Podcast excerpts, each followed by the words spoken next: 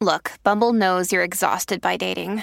All the must not take yourself too seriously and 6 1 since that matters. And what do I even say other than hey? well, that's why they're introducing an all new Bumble with exciting features to make compatibility easier, starting the chat better, and dating safer. They've changed, so you don't have to. Download the new Bumble now. París, año 1956. Marcel Desmoulins, profesora de idiomas, 50 años de edad y apariencia ordinaria, es víctima de un arrebatón en un andén del metro. Ansiosa por recuperar sus documentos que portaba en el bolso robado, insiste en acompañar a dos guardias cuando estos se internan hacia los sótanos bajo la estación, con la esperanza de que el ladrón, después de tomar el dinero, hubiera desechado su cartera. Adentrándose en las penumbrosas bifurcaciones de aquellos túneles, la mujer se extravía desapareciendo. Aun cuando se le busca afanosamente hasta el amanecer, no es localizada. Y será solo tres días más tarde cuando reemerge, pálida, balbuceante, con violáceos rasguños en ambos brazos, pero ilesa e incapaz de explicar dónde y cómo estuvo en esos tres días. Sometida a terapia, gradualmente se irá recuperando, pero, a pesar de su aparente normalidad, continúa hermética en cuanto a explicar lo sucedido.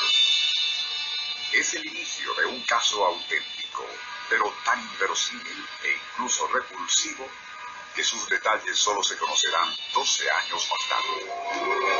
Nuestro insólito universo. Cinco minutos recorriendo nuestro mundo sorprendente. Una producción nacional independiente de Rafael Silva. Certificado número 3664. Era evidente que lo ocurrido a Marcel Desmoulins en aquellos recovecos subterráneos, anexos y debajo del metro de París, en alguna forma le afectaron profundamente. Si bien logró reanudar su vida como ama de casa y profesora de idiomas, permanecía como ausente y, por increíble que parezca, se las arreglaba para regresar, aprovechando el tumulto que colma los andenes en horas pico, sin ser detectada, a los penumbrosos pasajes bajo el metro parisino. Allí permanecía tres, cuatro e incluso hasta cinco días, mientras su atribulado esposo la buscaba por todas partes.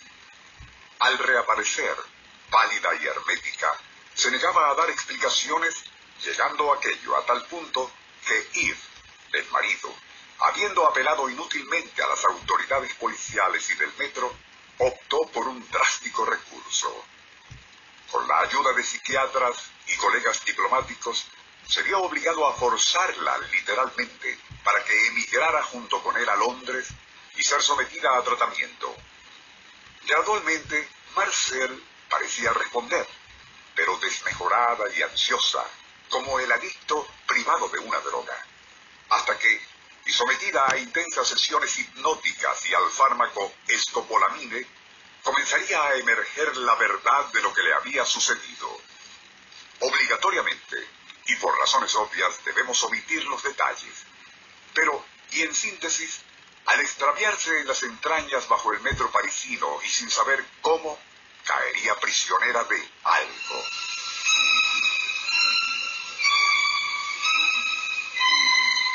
Una criatura a la vez repulsiva y adictiva, de características amorfas, como las de un pulpo de gran tamaño, pero con facciones semi-humanas grandes ojos hipnóticos y varias extremidades de piel lisa pero muy firmes. Siempre bajo hipnosis, Marcel fue inducida a dibujar a esa inimaginable criatura a la que una y otra vez nombraba como Schulthu. Pero ¿y qué significaba aquello? Nadie lo entendía, aunque solo haber hecho el dibujo quizás le sirvió de catarsis y a partir de allí pareció mejorar. Hasta aquí, solo algunos aspectos de un caso mucho más complejo y extenso. pasando ahora al año 1964, cuando Gerald Kirsch, príncipe de escritores, comentó algo al respecto en uno de sus libros. Allí especula que ese nombre, Schult Hu, y el dibujo de la extraña criatura podrían vincularse a una ficticia cosmogonía inventada a comienzos del siglo XX por el novelista y esotérico H.P. Lovecraft, bajo el título Culto al Dios Pulpo. Hu, según dicho invento, formaba parte de los arcaicos, una malévola estirpe condenada a permanecer subyugada en las tinieblas subterráneas. Solo que, y cada tanto tiempo, son liberados por ciertas acciones de incautos mortales, casi siempre con resultados funestos. Pero, ¿y si aceptamos esa fantasía? ¿Cómo es que ese dios pulto fue a parar al subsuelo de una estación en el metro parisino? Planicie australiana. Época indeterminada. El cazador indígena se acerca sigiloso a una laguneta donde se encuentran unos patos.